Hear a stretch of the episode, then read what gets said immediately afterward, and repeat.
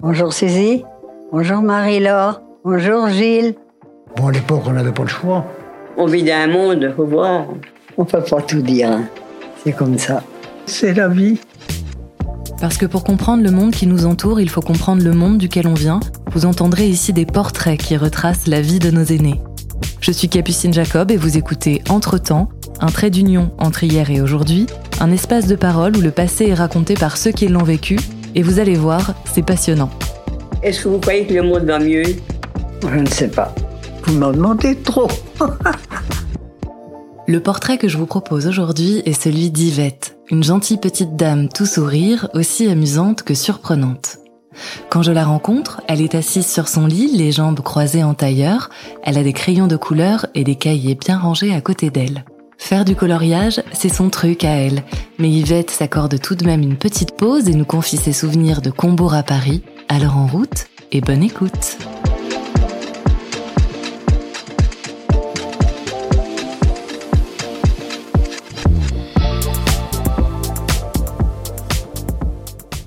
Ça va? Oui. Euh, je vous sers un petit goûter? Non, pas aujourd'hui. Rien du tout? Oh, mettez-moi une madeleine si vous voulez. Oui, mais il faut boire aussi. Hein. Et- Mais j'ai pas à boire quand je donne à boire à mes plantes.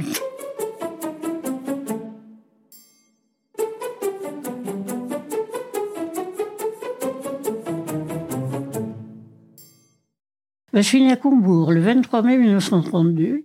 Euh, ma famille, mon père à l'origine était forgeron, enfin, son père était forgeron, et donc lui, il a travaillé avec son père.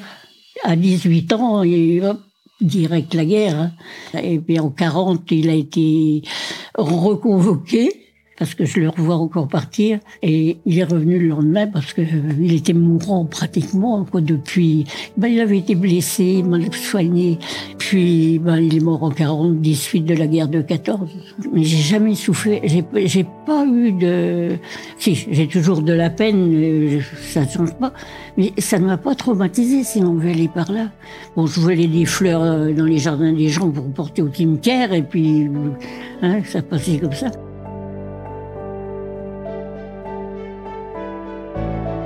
Et c'est vrai qu'on a été pauvres, on a n'a jamais manqué de rien. On était aux sept. Ben oui, on avait l'habitude d'obéir parce que mon père était très strict. Fallait marcher droit. Mais ma mère, elle, heu- heureusement, elle avait été à l'école avec la femme du chef de gare qui était malade et qui l'a prise pour faire le ménage, pour faire son jardin et tout ça, ce qui nous a fait survivre. Elle n'aurait pas eu de travail, il n'y avait pas de travail à l'époque.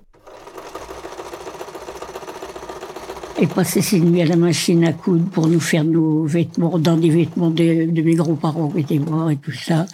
C'est une histoire de fou, mais c'est des petits trucs qui restent. Elle a toujours pris les bonbons dont on avait droit avec les tickets. Et les gens de la cité où on habitait étaient jaloux parce que eux, pour eux, ça devait être un luxe. Mais pour ma mère, on y avait droit, c'était ça. Et c'était chacun sa part, dans chacun sa boîte.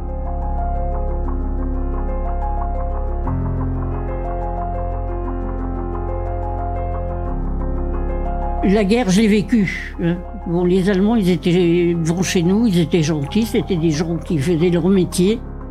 On n'a pas eu d'atrocités, nous, personnellement, mais c'était des soldats qui étaient, qu'on avait envoyés faire la guerre. C'était pas des soldats qui avaient décidé de faire la guerre.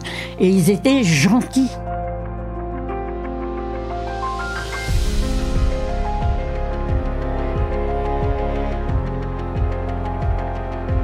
Moi, j'ai le souvenir, c'était un musicien, il venait avec son violon et il nous parlait de sa famille.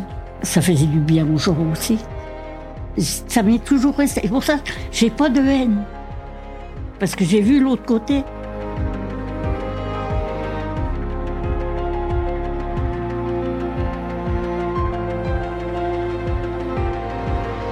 Ah, bon, ben, moi, j'ai toujours travaillé. J'ai même été garder les vaches.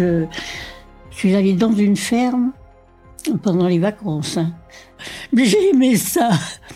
Traire les vaches, j'adorais ça. J'ai appris à mener un cheval, à rouler la terre, c'était pas grand. Mais non, j'aimais ça. En plus, Ben, je crois qu'on avait toujours vu travailler, et puis pas tristement. C'est ça surtout. On ne pas mis le travail comme une charge, si vous voulez aller par là. J'ai arrêté en cinquième pour partir de l'école. Et puis, je suis partie travailler dans un hôpital comme cuisinière, avec des bonnes sœurs. Je me suis, je suis restée quatre ans. Ah ben, c'était pas compliqué, hein.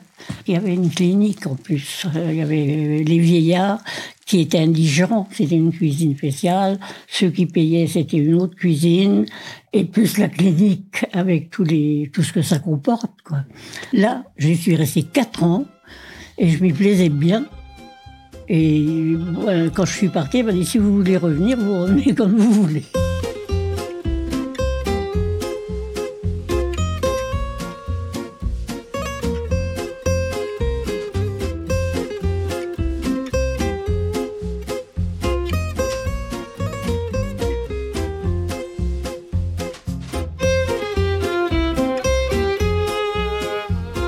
Ben, ma soeur m'a demandé d'aller à Paris élever sa petite fille qui, venait de naître.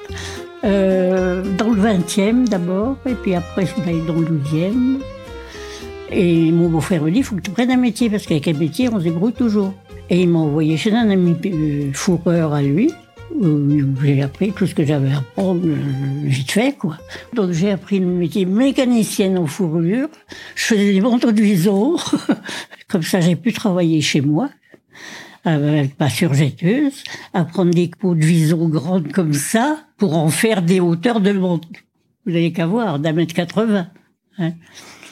Les gestes, ils sont automatiques. C'est de la fourrure, on ne peut pas se permettre de rater. Si vous ne le faites pas bien, vous ne rentrerez jamais dans ce métier-là. Parce qu'il faut prendre des peaux comme ça, qui sont taillées finement pour les relier entre elles hein, avec des une surjetteuse. Si vous prenez un manteau de fourrure, vous verrez, ce n'est que ça s'appelle des allonges. Et puis j'ai gagné bien ma vie, quoi.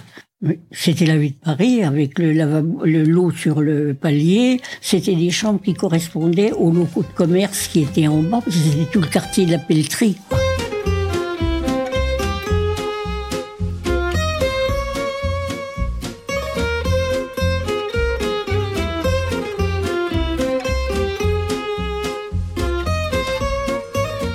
Moi, il faut pas m'en dire du mal parce que j'ai tout appris chez eux, c'est tout.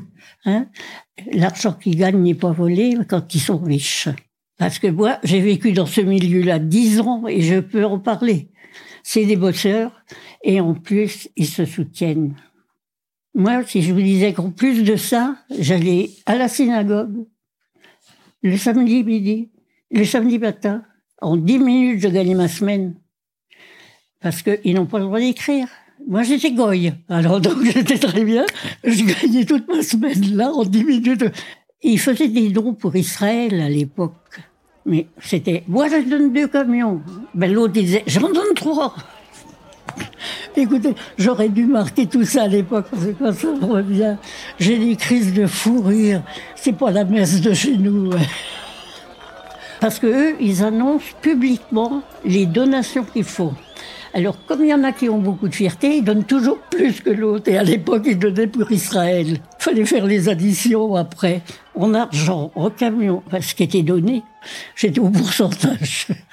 Alors, j'avais intérêt à ce qu'ils donnent beaucoup pour Israël. si vous saviez les sommes que les sommes d'argent qui sont parties en Israël. Je ne sais plus combien de zéros. Il y avait, des fois, je je vais me tromper à la fin.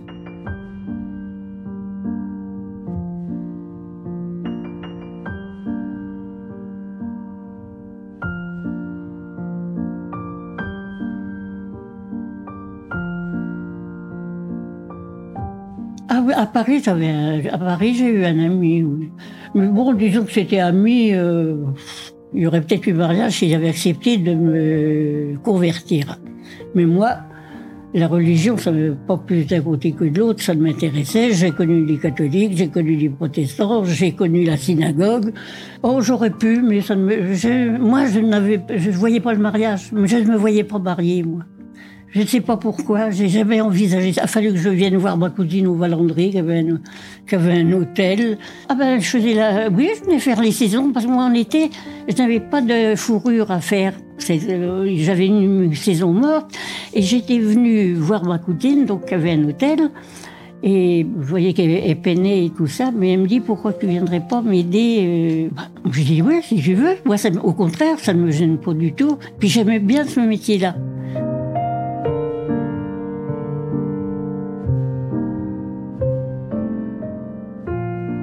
Je suis à mon aise, moi, partout. De toute façon, pour travailler, je, regarde, j'apprends.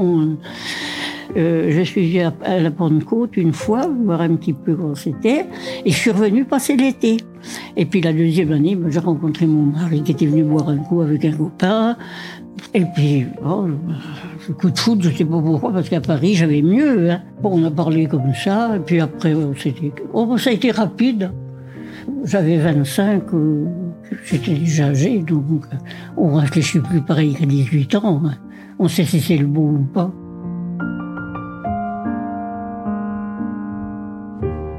Il est un peu plus jeune que moi. Moi, j'avais plus de plomb dans la cervelle peut-être que lui.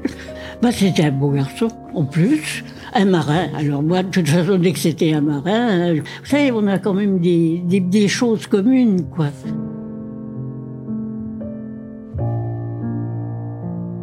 Je savais que c'était le bon, puis j'arrivais à un âge où j'avais envie de me caser peut-être aussi.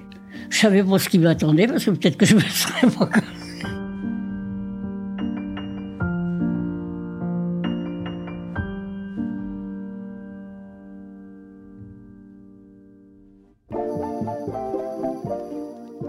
Merci Yvette pour vos histoires. On vous laisse retourner à votre monde plein de couleurs. Merci à Martin Poujon pour le mixage de ce récit de vie. Si vous avez aimé ce podcast, n'hésitez pas à en parler autour de vous, à le partager et à laisser 5 étoiles. À très vite!